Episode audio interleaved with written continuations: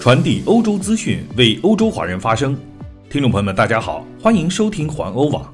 今天是二零二一年二月二号，星期二，我们在荷兰为您播报。下面请听今天的环欧每日播报。据中国驻欧盟使团的消息，中共中央政治局常委、国务院副总理韩正本月一号在北京通过视频的方式，同欧盟委员会第一副主席、荷兰政治家蒂莫曼斯。举行了首次中欧环境与气候高层对话。韩正表示，习近平主席已经宣布，中国力争于二零三零年前将二氧化碳排放达到峰值，二零六零年前实现碳中和。这是中国基于构建人类命运共同体的责任担当和实现可持续发展的内在要求，对自身环境政策作出的重大宣示。如期实现承诺目标。中国需要付出极其艰苦的努力，以更大的力度推进节能减排和低碳发展。蒂莫曼斯表示，欧方高度赞赏中方在气候变化等问题上采取的积极立场，愿意扩大和深化欧中环境与气候领域的对话合作，充分发挥多边机制作用，支持中方办好《生物多样性公约》第十五次缔约方大会。联合国消息。安理会本周二上午举行紧急闭门会议，会议以视频的方式进行。会议将听取联合国缅甸特使、瑞士代表布尔根纳有关缅甸局势的最新报告。联合国发言人就这次会议表示，重要的是国际社会就缅甸局势发出统一的声音。联合国发言人并表示，担心当地几十万名罗兴亚穆斯林人的情况会有所恶化。事件发生之后。联合国、欧盟、英国等国家都呼吁缅甸军方释放被扣押的人士。欧盟消息，欧洲刑警组织今天发出警告，他们近期已经查获了多起诈骗集团高价出售伪造的新冠病毒检测阴性证明报告的案件。这些伪造的报告有些开价甚至高达每份三百欧元。警方在英国与法国的机场查获多名销售伪造阴性证明的嫌犯，在西班牙与荷兰逮捕了若干名透过网络或手机信息聊天群组兜售假报告的不法分子。目前，许多欧盟国家及其他国家都要求检测成阴性的证明文件才能够入境。欧洲刑警组织说，由于高品质印刷机和不同软体的普遍存在。骗子能够生产出高品质的仿冒、伪造或假的证明文件。意大利消息，在意大利罗马，罗马斗兽场和万神殿等旅游景点从本周一开始重新开放，包括首都在内的该国大部分地区，居民被允许前往感染率相对较低的其他地区。在这些地区，白天餐厅和酒吧也允许为顾客提供服务。据估计。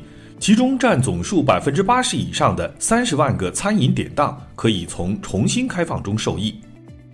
西斯廷教堂和梵蒂冈博物馆在关闭八十八天之后也再次对游客开放，但是罗马多个文化景点仍然很安静，有时员工的人数还多于游客。现在几乎没有外国游客可以到访这里。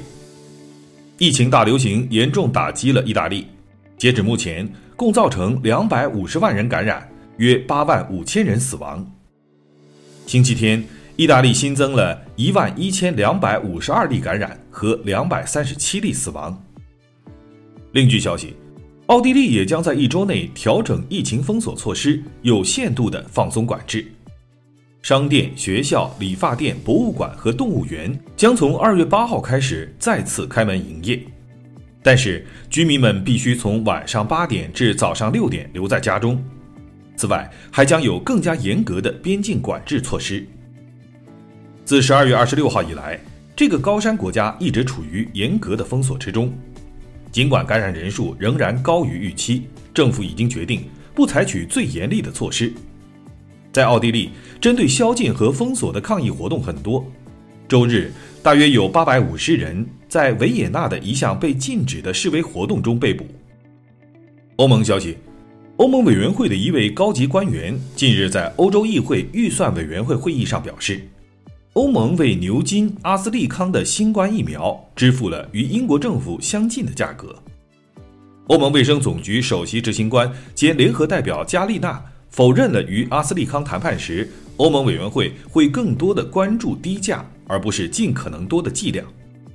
他代表成员国说：“我们的价格完全可以与英国的价格相提并论。”英国人支付了每剂二点五欧元的费用。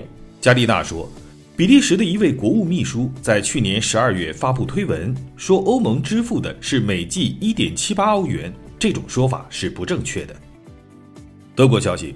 在德国首都举行的新冠疫苗接种峰会之后，德国总理默克尔表示，最迟在夏天之后，每个成年的德国人都会得到新冠疫苗注射。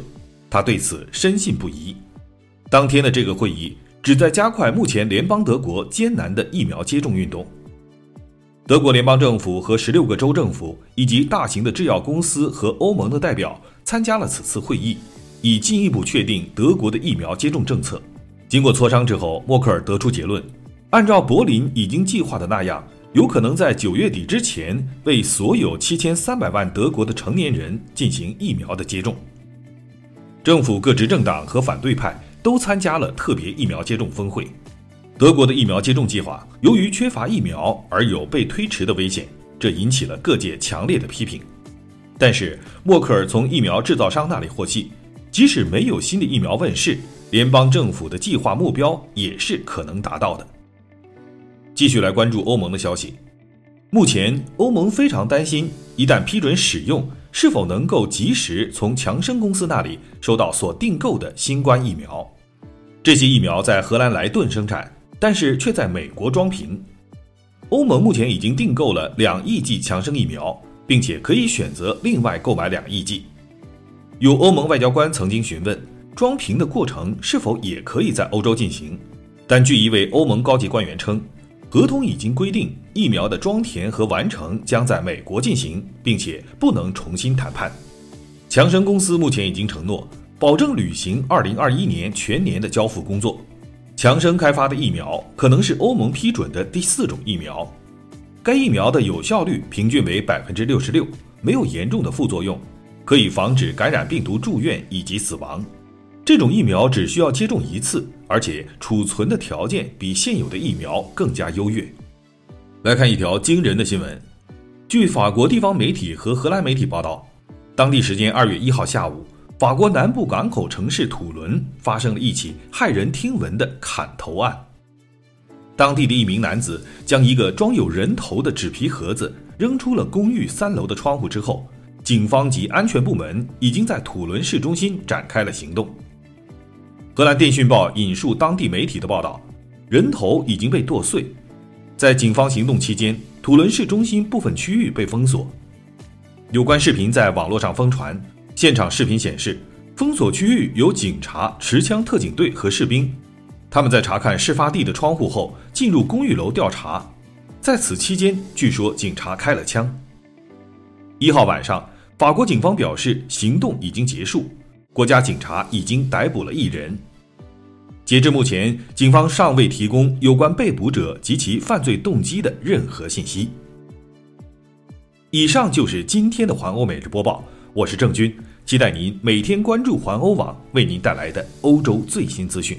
明天见。